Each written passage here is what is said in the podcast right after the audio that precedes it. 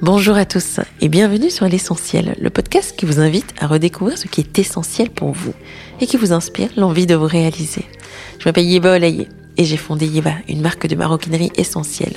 Pour y arriver, j'ai dû tout quitter. Mais ce podcast, c'est ma façon de continuer mon histoire avec vous, de continuer à vous inspirer et vous insuffler la confiance et l'envie d'être vous-même. À travers chaque interview, nous irons à la rencontre de personnalités inspirantes et singulières. Des personnes comme vous et moi qui ont osé suivre leur voie, qui ont osé se lancer dans une aventure incroyable pour réaliser leurs rêves. Nous parlerons de leurs débuts, des choix audacieux qu'ils ont posés, des chemins qu'ils se sont frayés et de ces petites choses, routines et croyances qui les font avancer. Nous essaierons d'apprendre d'eux et d'oser grâce à eux. Finalement, l'essentiel n'est-il pas de... et si on y répondait aujourd'hui? Le podcast est disponible sur toutes les plateformes. Alors pensez à vous abonner. Et surtout, bonne écoute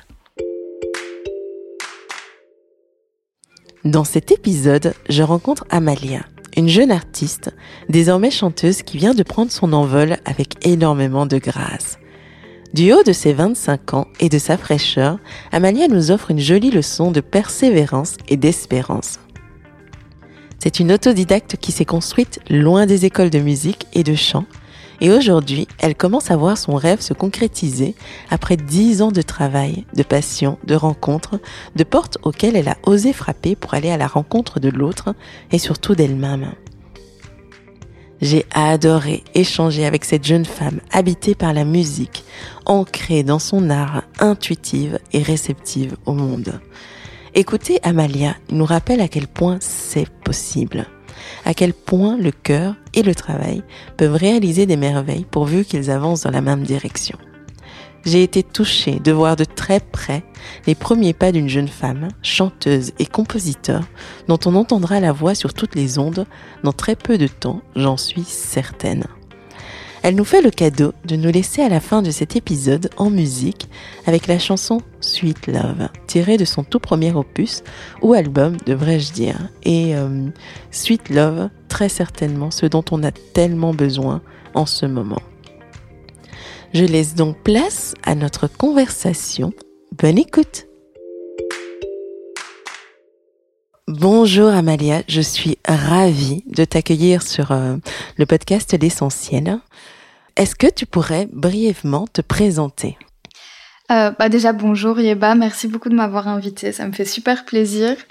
Alors moi je m'appelle Amalia, euh, j'ai 25 ans, je suis une jeune artiste, auteur, compositeur, interprète, indépendante et, et je vis en Belgique.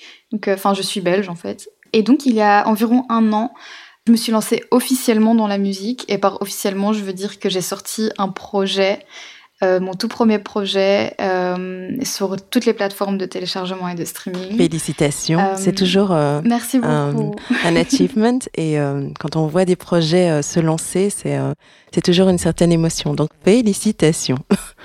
Merci. Est-ce que tu pourrais nous en parler peut-être un peu plus de ce projet? Oui, bien sûr. Donc ce projet s'intitule Now. Il existe depuis maintenant plusieurs années, mais euh, je l'ai retravaillé et retravaillé jusqu'à ce qu'il ait la forme que je voulais et euh, que je voulais partager avec, avec le monde. Donc quand je dis plusieurs années, ça va faire euh, environ cinq ans que certaines de ces chansons existent. Cinq ans. Et ouais, ouais. Et j'ai beaucoup voyagé avec. Je me suis inspirée un petit peu partout. J'ai travaillé euh, avec plusieurs personnes pour créer un univers qui, euh, qui me collait à la peau et qui, qui collait aussi à ma musique, etc.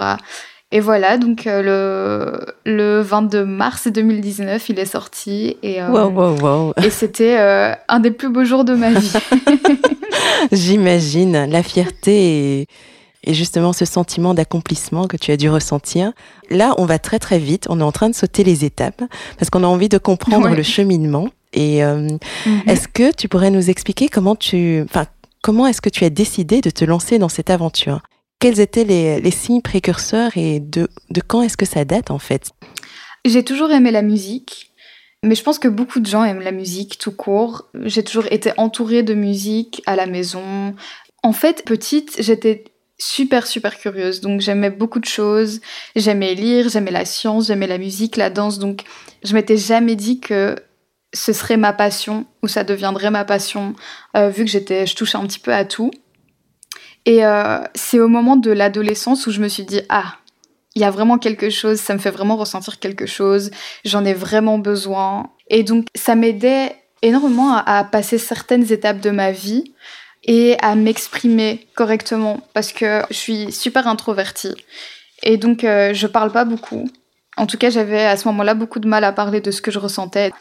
Euh, et donc ça passait par la musique et c'est là où je me suis dit ah oui, ça prend quand même une place importante dans ma vie. Et euh, j'ai voulu commencer des études de musique à ce moment-là. Euh, à ce moment-là, c'est quoi 14, 15 ans À mon adolescence, oui, 13, 14 ans, vraiment au début des secondaires. Parce que euh, bah déjà, je me sentais pas vraiment à ma place dans des études entre guillemets classiques. Et voilà, moi, je voulais vraiment faire de la musique, je voulais tester, je voulais un petit peu évoluer, etc. J'en ai parlé à ma maman, qui n'était pas d'accord.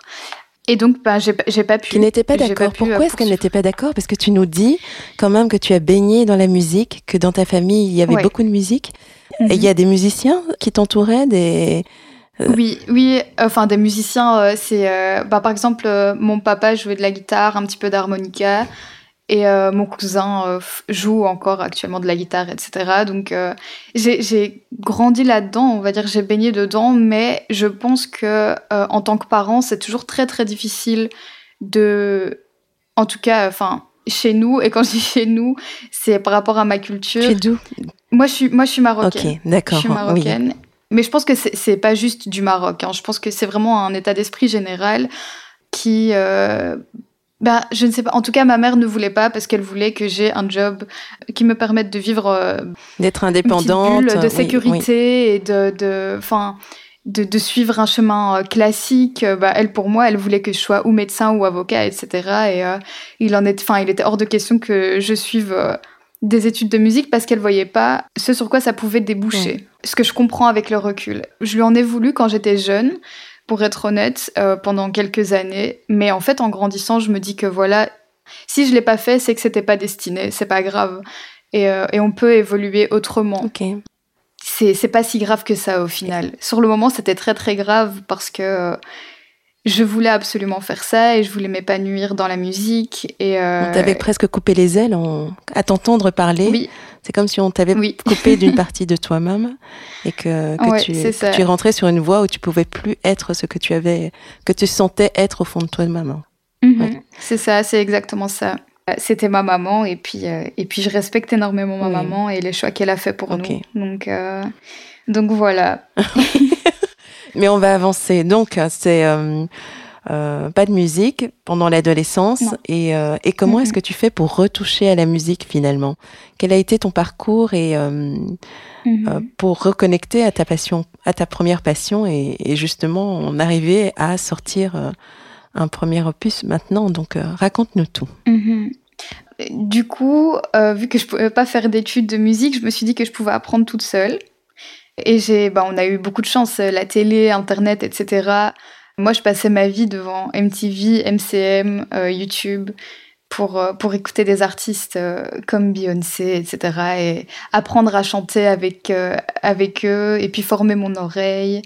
Et c'est ce qui m'a permis de quand même évoluer de mon côté, tranquillement, avec les années, etc. Et puis, il y a eu euh, le grand boom d'Internet, Instagram, euh, les covers, etc. Et je me suis dit, bon, peut-être que je devrais faire ça. Après quelques années d'entraînement dans ma chambre, peut-être que c'est le moment euh, de me lancer un petit peu, voir ce que les gens en pensent, etc. Voir si ça accroche. Est-ce que moi-même j'aime en fait juste partager ce que je fais?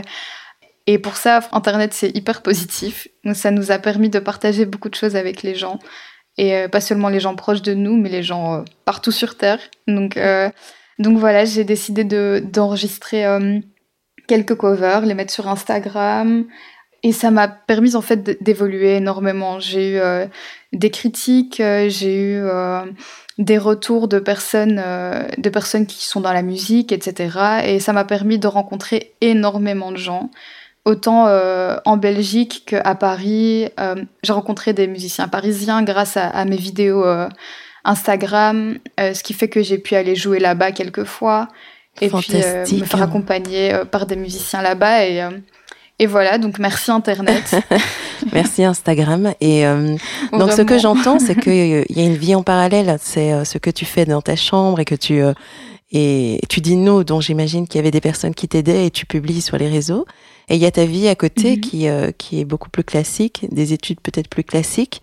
Et euh, mais à un moment donné, la musique, c'est aussi un peu de technique, c'est aussi un peu de. Enfin, est-ce que tu, tu as été dans une école à un moment donné? Parce que quand j'entends ce que tu produis aujourd'hui, c'est euh, mhm. on peut être autodidacte, mais on sent vraiment euh, qu'il y a une technique qui a été acquise. Et est-ce que tu es passé par mhm. une école en particulier, ou est-ce que tu as eu un mentor qui lui t'a t'a passé vraiment les, les clés, les clés techniques pour pouvoir réaliser ce que, as, ce que tu avais envie de réaliser alors, bah non, j'ai jamais fait d'école. Alors, j'ai fait une école, mais qui n'avait rien à voir avec, euh, avec euh, mon chant, etc., qui était la SAE. Donc, euh, et là, j'ai. donc, c'est une école privée à Bruxelles qui, qui permet à, des personnes de prendre des cours d'ingénieur du son ou même de film, etc. et moi, je me suis inscrite en ingénierie du son. Ok. J'y ai fait quelques mois, mais bon, j'étais jeune et c'était très très cher. Euh, et donc j'ai dû arrêter après quelques mois. Donc ça, ça m'a un tout petit peu formé au métier d'ingénierie du son. Mais euh, au niveau technique et vraiment musical, et non, j'ai jamais pris de cours. Euh, j'ai vraiment vraiment beaucoup appris toute seule et j'ai eu la chance, comme je te disais un petit peu plus tôt, d'être entourée petit à petit par des musiciens, des chanteurs. Par exemple, ben, moi j'ai pas pas composé et écrit mon premier projet toute seule. Donc euh, je l'ai fait avec euh, un artiste qui s'appelle Isaiah Mode. Et donc lui m'a appris énormément de choses aussi. Lui est musicien, donc je m'entraînais beaucoup avec lui. Ça a formé encore une fois mon oreille. Comme je disais, j'avais pas du tout un parcours classique. Donc euh, j'ai beaucoup fait de mon côté et, et, voilà, hein. ça m'a formé. C'est pas, ça prend plus de temps que de suivre des cours, mais mais c'est pas grave. On peut on peut aussi le faire. Et quels ont Comment est-ce que ça s'est passé quand tu, euh, quand tu as basculé vers la musique Notamment, euh, comment t'es-tu affranchi du regard des autres? Comment est-ce que tu as convaincu ta maman que c'était euh, c'était la voie pour toi et aucune autre?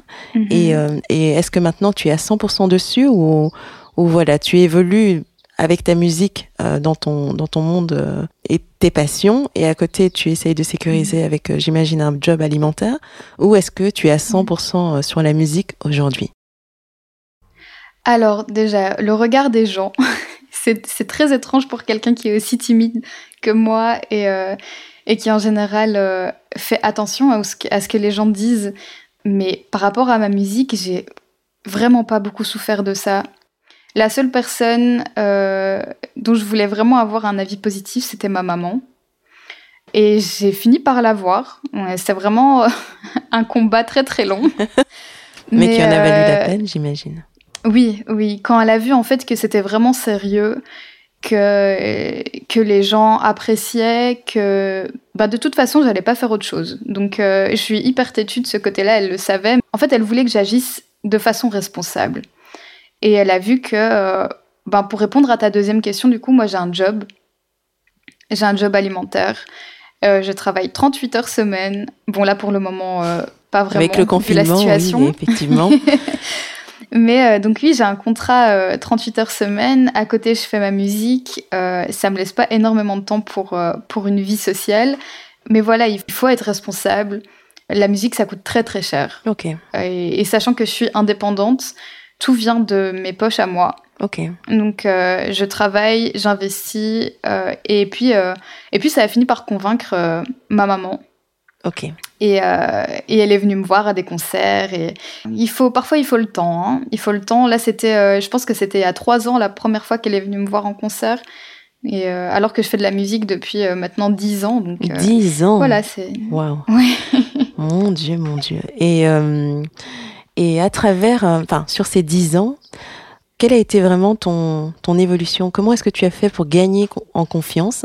Et tu as dit, mm-hmm. ce, euh, cet opus que tu viens de sortir, tu, tu, as mis du temps à le préparer, tu as voyagé, tu as rencontré euh, mhm. des gens, tu t'es tu, tu, as pris en compte toutes tes influences et euh, tu as pris le temps de tout travailler. Quel a été ce cheminement, cette construction qui, mhm. qui fait que tu es l'Amalia d'aujourd'hui versus celle qui mhm. rêvait d'y arriver hier pour être honnête, j'ai juste, j'ai eu beaucoup de chance. J'ai eu de la chance de rencontrer des personnes qui m'ont aidé à grandir dans ma musique, euh, aidé à grandir aussi dans, simplement dans l'art, donc aussi visuellement parlant. Par exemple, Andrea Decazette, qui est ma styliste, qui est ma directrice artistique, qui a réalisé mon premier clip, qui est sur YouTube pour euh, ma chanson qui s'appelle Sweet Love. Euh, elle, je l'ai rencontrée il y a des années et ça va faire, euh, je pense, bientôt dix ans. Et elle m'a toujours soutenue dans ce que je faisais. Elle a toujours essayé de me, me guider un petit peu dans mes choix. Et puis j'ai rencontré Andrea, qui, je me permets, hein, qui est formidable parce qu'elle a, elle a été aussi styliste sur quelques-uns de mes shootings. Mhm. Elle a énormément de talent et un cœur, mais incroyable. Donc voilà. ah oui, ça. Mais, mais donc continue à nous expliquer. Les personnes qui ont, qui ont vraiment permis que ce chemin se fasse et que cet album puisse sortir. Mhm. Et j'ai rencontré euh, du coup il y a cinq ans Isaiah Mode qui m'a aidé à, composer, écrire, enregistrer. franchement, la totalité du projet au niveau sonore, c'est euh, Isaiah Mode et moi. J'ai eu beaucoup de chance de tomber sur, euh, sur un musicien, vraiment un, auteur très très très doué. Et comment vous êtes rencontrés? C'est sur les réseaux sociaux? Parce que ceux qui nous écoutent parfois ont, ont, plein de rêves, plein d'envies, des mhm. projets qu'ils ont envie de concrétiser. Mais euh, quand on t'entend dire j'ai eu la chance de rencontrer, euh, concrètement, mhm. c'est vous vous êtes rencontrés comment? Et euh, qu'est-ce que tu conseilles à ceux qui ont besoin de s'entourer et qui ne savent pas comment s'entourer et, et qui sont dans un milieu qui est totalement à l'opposé de là où ils veulent aller plus tard et quelles sont les démarches et comment ces rencontres mhm. qui changent une vie se font? Moi, c'est vraiment les réseaux sociaux. Hein. Les réseaux sociaux ont changé ma vie. Isaiah Mode, je l'ai rencontré sur, si je me trompe pas, sur Twitter, il y a des années. Je pense que ça fait 7 ans. Ok. Oui, ça doit faire 7 ans. Et en fait, on a décidé de se rencontrer euh, en, vrai, en réalité. Euh, donc, euh, un concert à Paris. Donc, moi, j'allais voir Miguel. Je sais pas si tu connais, mais c'est un artiste américain. À l'Olympia, et lui aussi. Et donc, on s'est rencontrés là. On s'est super bien entendu et puis euh, voilà, il faisait de la musique, moi aussi. Et puis euh, voilà, on a travaillé ensemble et on travaille toujours ensemble. Et, euh, et c'est une collaboration qui fonctionne très très bien. Et pour les gens qui se demandent justement, qui sont à l'opposé de ce qu'ils rêvent de faire, etc., et qui se demandent comment entrer en contact avec, avec des personnes du milieu qui rêvent d'intégrer, entre guillemets, moi, je conseille vraiment les réseaux sociaux. Vraiment, euh, il faut pas hésiter. Moi, je passe ma vie euh, à envoyer des messages à des gens euh, et je me dis bon, euh, il ou elle va jamais me répondre, mais bon, c'est pas grave, on essaye. Et franchement, ça ouvre des portes. Une fois sur deux, la personne répond. Si elle répond pas, c'est pas grave. C'est vraiment pas grave. Par exemple, moi, je sais qu'Instagram et Twitter, c'est une façon très très simple de rencontrer des gens. Il faut aller suivre un petit peu euh, des personnes à gauche, à droite, et puis euh, via via, tu rencontres d'autres personnes.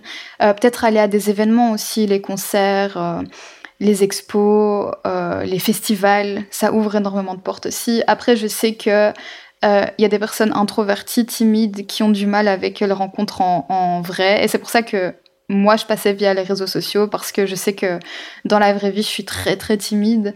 Et ça m'a aidé à, justement franchir des barrières et euh, à me mettre à l'aise avant de rencontrer certaines personnes. Donc, euh, mais n'hésitez vraiment pas. Je trouve que qu'on nous donne énormément de clés et il faut juste savoir comment les utiliser.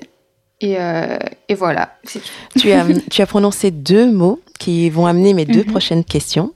Déjà, tu as parlé de moments clés et ensuite, tu, un peu avant, tu avais parlé de barrières. Euh, pour les moments clés, quels sont été ces, euh, ces moments clés de ton aventure qui t'ont permis vraiment de d'avancer, de passer à des étapes importantes? Et est-ce qu'il y a un souvenir qui euh, aujourd'hui habite ton cœur, qui t'a transformé tellement ce moment est gravé en toi? Oui, il y en a tellement. Il y a des moments, des moments clés dans la musique, il y en a beaucoup.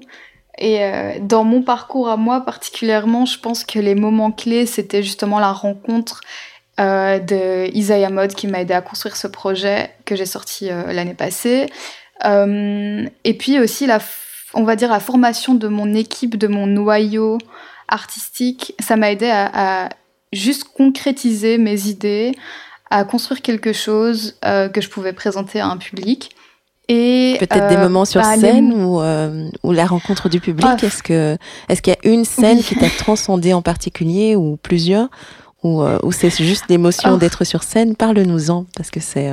Bah moi, j'aime beaucoup être sur scène. Je pense que les gens qui sont venus me voir peuvent vraiment en témoigner. C'est vraiment, je, je préfère être sur scène qu'en studio, pour être honnête déjà. Donc, euh, juste échanger avec le public, c'est magique. Et euh, chacune des scènes que j'ai faites m'a appris énormément. Mais je pense que les scènes qui m'ont le plus marqué à ce jour, ce sont les trois scènes que j'ai faites à Paris euh, cet hiver. Donc j'ai fait des premières parties d'artistes. Donc j'ai fait Jack James, c'est un artiste anglais. J'ai fait ça c'était aux Étoiles à Paris. D'accord. Et c'était en novembre. Et puis j'ai fait la première partie de Camélia Jordana en novembre aussi, quelques jours après, à la Gaieté Lyrique à Paris. Ensuite, j'ai fait la première partie de PJ Morton, qui est un artiste qui m'influence énormément. Et ça, c'était au Bizarre à Paris, encore une fois. Et c'était en janvier. Ouais, c'était en janvier. Et puis j'ai fait euh, l'ancienne Belgique. Et ça, c'était vraiment. C'était génial. L'ancienne Belgique, c'était la salle que je voulais faire. Et j'en rêve depuis la des années. La concrétisation ici en Belgique, en tout ah, cas. C'était génial. C'était génial. C'était le 8 mars. Bah, juste avant euh, qu'on rentre dans ce confinement. Donc j'ai eu beaucoup de chance. Euh, de pouvoir vivre ce moment-là. Et puis le confinement, moi là, je, je peux m'éteindre, c'est pas grave. J'ai fait l'ancienne Belgique, je peux patienter que tout revienne à la normale. Ah mais, euh, mais est-ce que tu peux nous expliquer qu'est-ce que ces moments, toutes ces scènes que tu nous as citées les unes après les autres, t'ont euh, mhm. apporté? Ok. alors, ce que ça m'a apporté, ben, beaucoup d'expérience. Faire la première partie d'un artiste, c'est beaucoup de pression.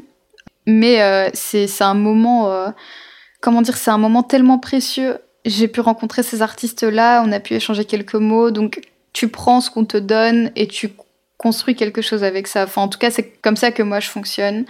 Euh, les conseils, tu les prends et puis après, tu peux qu'évoluer en fait. Par exemple, la première première partie que j'ai faite, qui est en novembre, pour moi va marquer, enfin en tout cas a marqué ma vie et mon cœur parce que c'était ma première rencontre avec un public qui n'était pas le mien. Et comment ça s'est passé Les gens venaient pas pour moi. Et comment ça s'est passé? Euh, Magnifiquement bien. Pour être honnête, franchement, je m'attendais pas du tout à ça. Les gens étaient géniaux. Euh, c'était une petite salle, donc la proximité était. Euh, bah, on était très proches les uns des autres, donc moi j'aime beaucoup ça. J'ai pu voir les émotions des gens, etc. Et, et, voilà, les retours des gens étaient très très positifs. Ça donne énormément de force. Et tu te dis que si tu peux plaire à un public qui n'est pas le tien, c'est déjà très très bien. Euh, et voilà, donc ça m'a aidé. Euh, juste quand on fait une prestation, moi, je demande toujours des retours, des gens qui étaient dans le public. Qu'est-ce que je peux faire euh, pour m'améliorer? Moi, j'ai un manager. Oui, j'allais en venir. Qui essaye, Qui essaye de venir à tous mes, tous mes concerts pour bah déjà pour m'encourager, pour gérer un petit peu sur place et aussi pour me donner des conseils pour la suite. Et il est toujours très correct, très critique, etc. Et juste pour m'aider à, à évoluer, à donner à chaque fois un meilleur concert. Et voilà, euh, faire des concerts, ça aide énormément. Et pour moi, ça me nourrit aussi et ça me permet euh, d'être inspirée pour de futurs projets. Et ça me donne vraiment à chaque fois envie de faire tout plein d'autres concerts. Donc euh, c'est que positif. Oh là là, ça donne envie. Vraiment, quand on sent ton énergie, cette passion. Et le fait que tu aies l'air tellement aligné et sur, sur ta voix, c'est c'est très inspirant. Et, euh, et ah. de l'autre côté de la barrière, ou de l'autre côté de la, la, pièce de monnaie, il y a le côté aussi euh, des peurs, des doutes. Euh, est-ce que mhm. tu en as? Est-ce que tu te remets en question? Est-ce que ça t'impacte? Et, et comment est-ce que ça arrive, en fait, ces remises en question? Mhm. Et qu'est-ce qu'elles t'ont appris aussi de toi-même? Ouais, bah, des remises en question. Personnellement, moi, j'ai ça tous les jours. C'est euh, c'est pas facile d'être artiste, c'est très très beau, mais c'est pas facile. Ça demande beaucoup de patience, énormément de persévérance, de travail. Euh, c'est pas juste. Euh, en fait, j'aimerais vraiment que ce soit clair pour énormément de gens. La musique, c'est pas juste une passion, c'est un travail. C'est un travail de tous les jours. C'est en plus c'est un travail qui paye pas directement pour ma part au niveau financier. donc parfois j'avais un petit peu l'impression de travailler dans le vent parce qu'il n'y avait pas forcément de retour. En tout cas, pas de retour direct. Et euh, mais c'est comme ça pour beaucoup d'artistes, hein, pas seulement dans la musique. C'est euh, beaucoup donner et, euh, et recevoir très peu en matière financière. Ok. Et du coup, oui, parfois, ben là actuellement, c'est dur. On vit des, des, périodes difficiles aussi pour les artistes. En confinement, on peut pas faire de concerts on peut pas on peut pas faire grand chose en fait on peut pas faire de clips euh, pour moi le plus dur c'était de patienter et ça l'est toujours hein. Ça et, puis les difficultés financières euh, en général juste le fait de devoir se dire que tu dois travailler sur le côté et tu peux pas juste faire ta musique parce que moi c'est ce qui me passionne le plus c'est ma musique et j'aimerais vraiment faire ça à 100% et euh, faire que ça toute la journée le problème c'est que la réalité elle te rattrape très très vite et donc euh, on a des factures à payer. Euh, moi, j'ai un loyer, etc. Et, c'est le cas de beaucoup de personnes. Donc, euh, donc ça, c'est très très dur de devoir faire quelque chose à côté et parfois ça, ça décourage. Mais, mais c'est des moments... en tout cas, c'est très très passager pour ma part. et puis... et puis je me dis, ah, mais c'est pas grave. Qu'est-ce que c'est au final 5 ans d'une vie? Si euh, pour le reste de ma vie, si je continue à faire ces efforts, je, je pourrais en vivre pendant 50 euh, à 60 ans de ma passion. La jeunesse. Euh, non mais c'est vrai au final parce que je pense qu'on se rend pas compte sur le moment même qu'il y a des choses qui demandent énormément d'efforts et et, de sacrifices aussi, oui.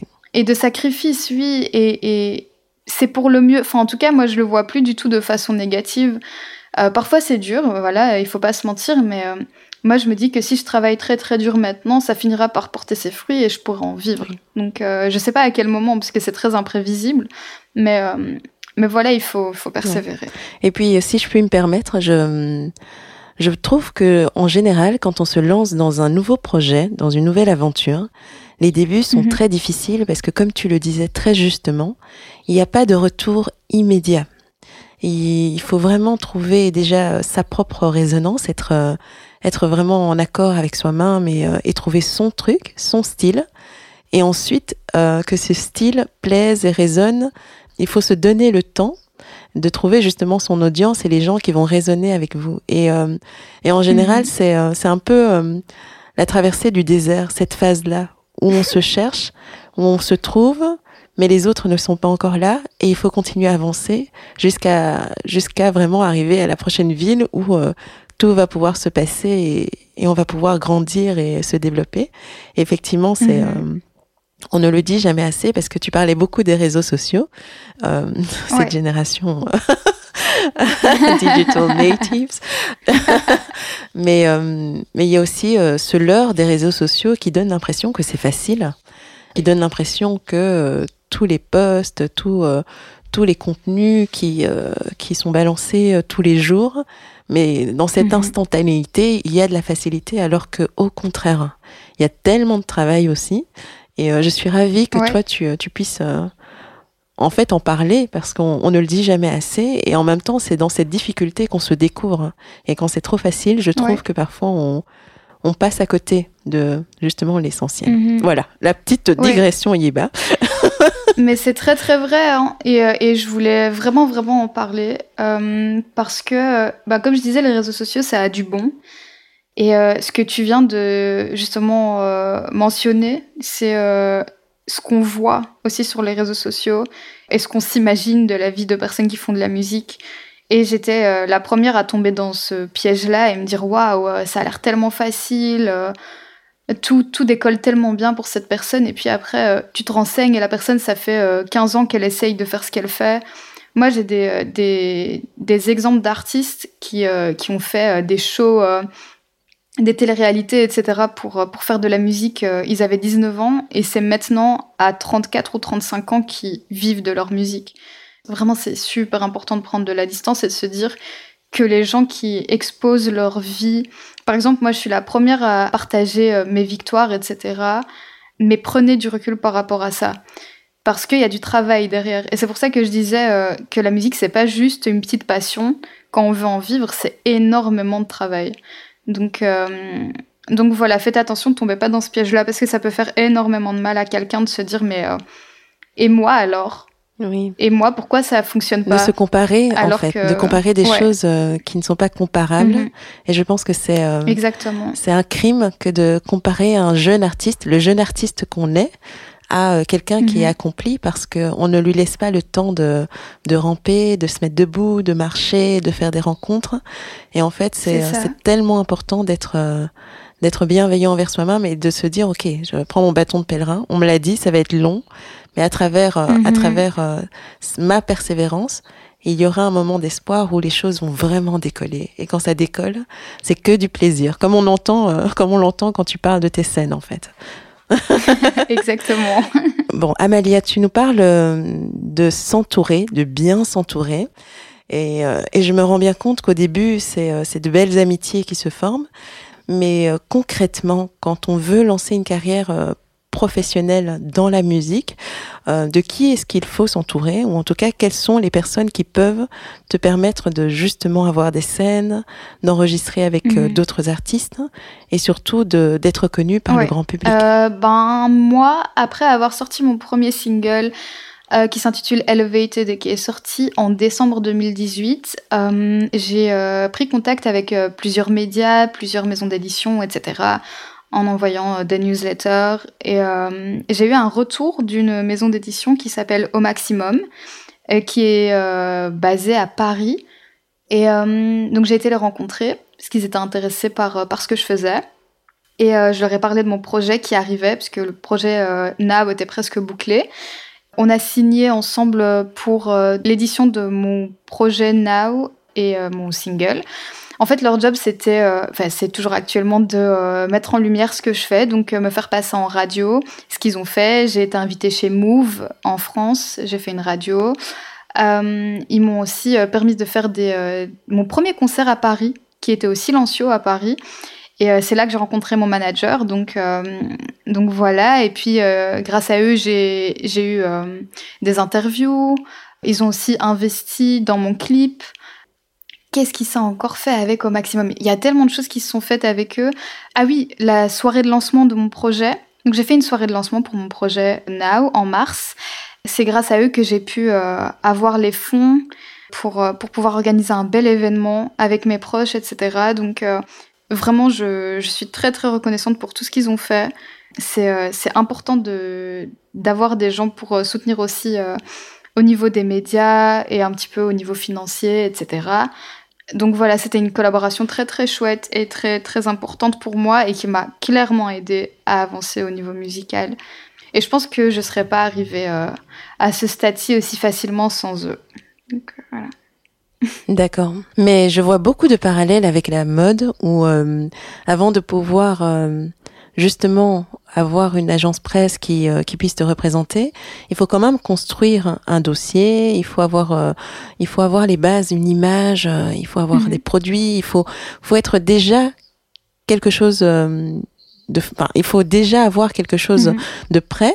Et est-ce que ça veut dire que toi, tu as travaillé beaucoup sur ton image en amont? Est-ce que tes réseaux sociaux, tu les as utilisés pour euh, comme une plateforme d'expression, mais aussi une plateforme de, de, partage de ton mhm. univers, à la fois créatif et musical Comment est-ce que ça s'est passé pour les convaincre? Tu leur as envoyé le lien de ton Instagram ou tu as fait un, un, ben, un dossier, un mhm. dossier en ligne? Comment est-ce que ça se passe bah, en fait Moi, j'ai envoyé un, dossier slash communiqué de presse aux personnes qui m'intéressaient, entre guillemets, ou aux, labels, etc., qui m'intéressaient, maison d'édition.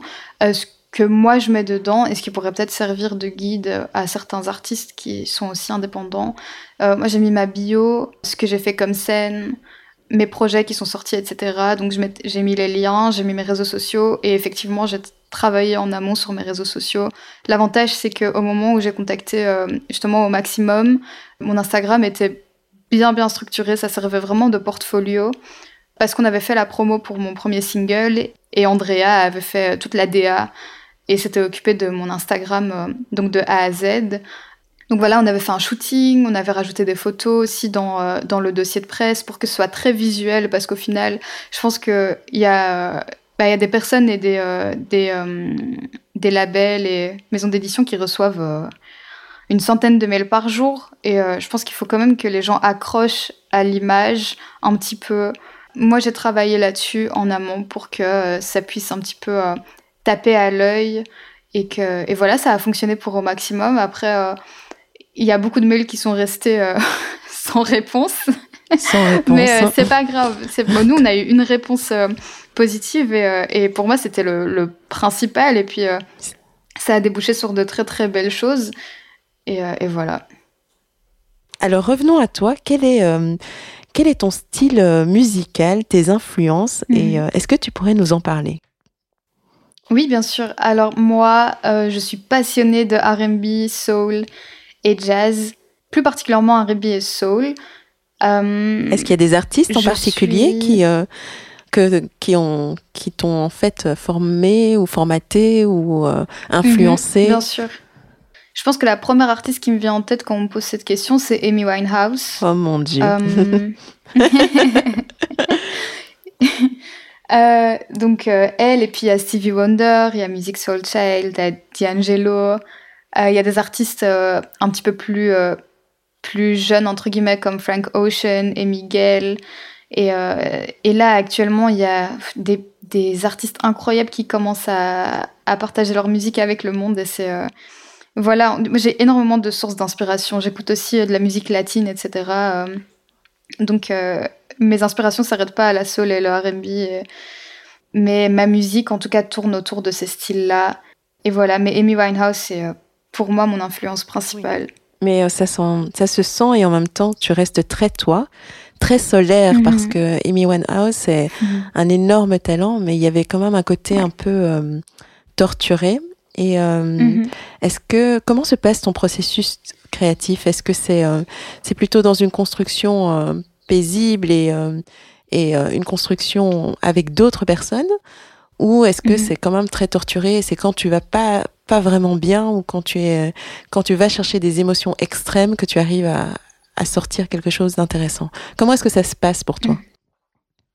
Alors, bah, ça se passe à chaque fois différemment. Pour être honnête, j'ai pas encore de structure de création, etc. Enfin, je pense que je fonctionne comme ça. Je fonctionne un petit peu au, feeling, mais c'est généralement quand j'ai de très très fortes émotions oh. ou euh, quand il se passe des choses assez marquantes, etc.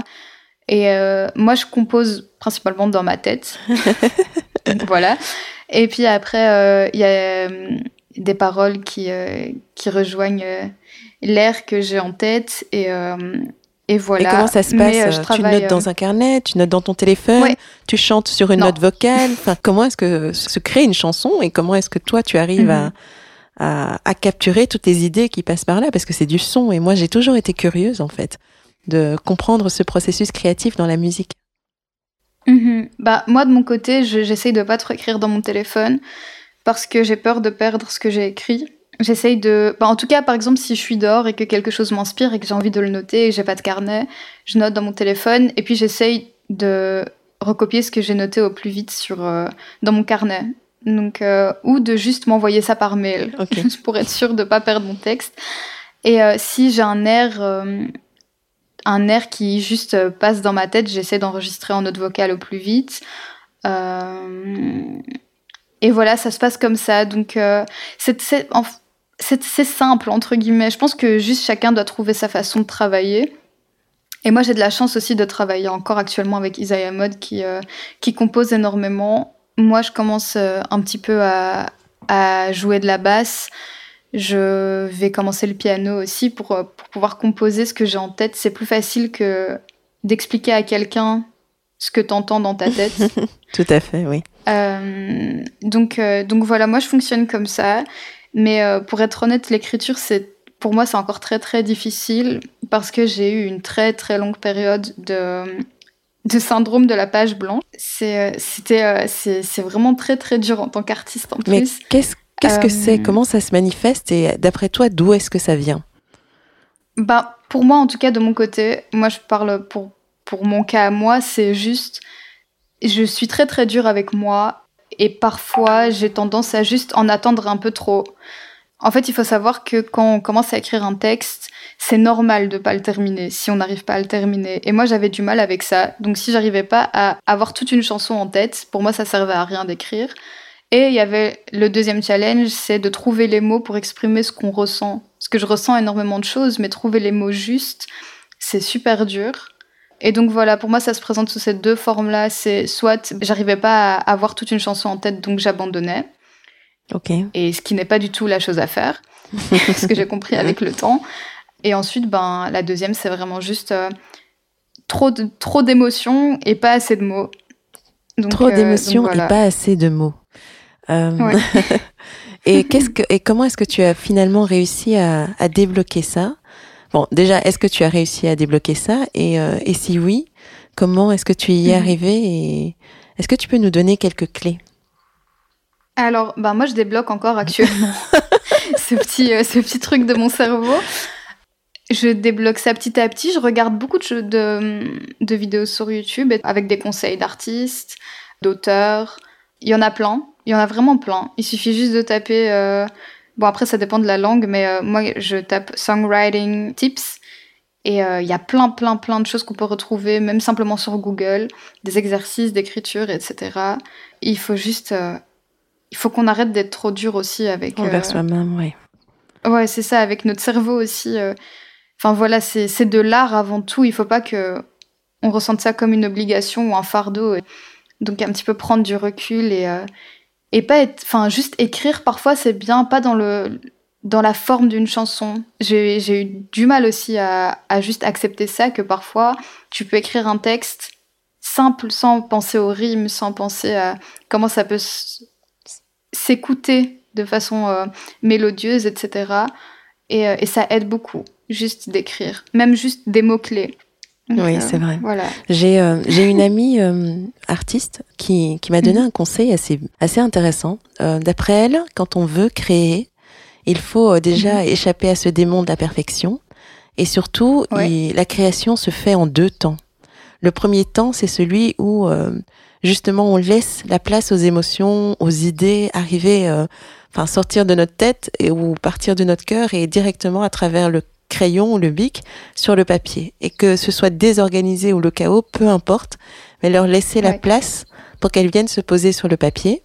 Et, euh, mhm. et dans un second temps, il faut être dans l'édition, c'est-à-dire aller, aller piocher les petites pépites que justement on a on a sorti sans s'en rendre compte et dans un second temps mhm. aller les chercher et les utiliser comme des perles pour construire un collier ouais. et en fait que la création celle qui est euh, qui, qui touche et qui est sincère, c'est celle qui se fait vraiment dans un premier temps vraiment de honnête avec soi-même et de se décharger euh, en termes d'émotions et un second temps pour vraiment euh, se dire ok j'ai envie d'en faire un bijou qu'est-ce que j'ai sous la main et comment j'y travaille et euh, je sais pas si ça ça peut aider mais en tout cas moi ça m'a beaucoup aidé à, à désacraliser cette première phase de si je sais pas mhm. pondu à la perfection ça n'a pas de valeur donc mhm.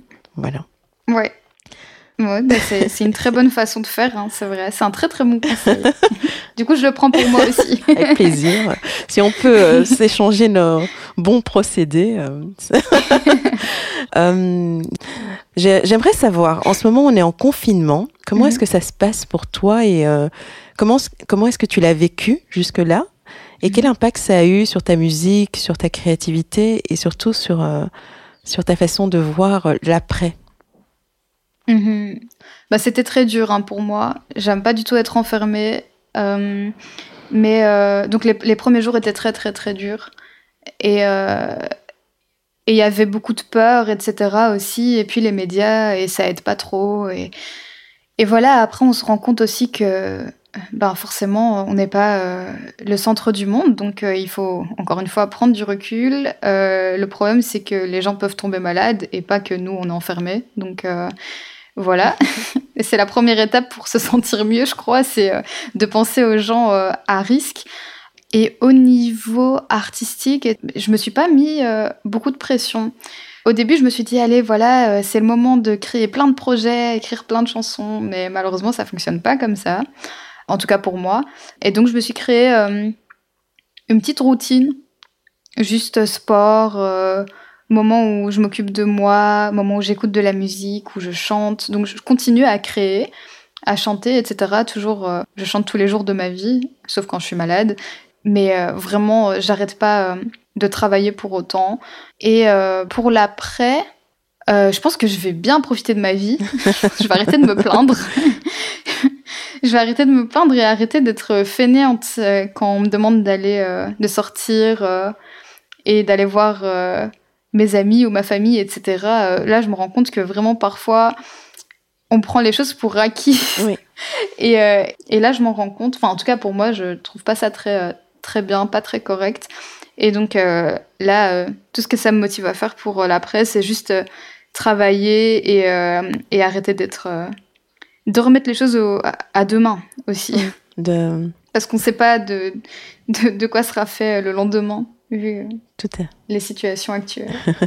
Et dis-moi, quel est, euh, quel est du coup euh, maintenant quand tu, quand tu regardes tout en perspective et euh, que Mhm. tu vois, enfin, que tu réalises comme nous tous que la vie est précieuse, quelle serait ta Ouais. définition de la réussite personnelle, du succès ou encore du bonheur?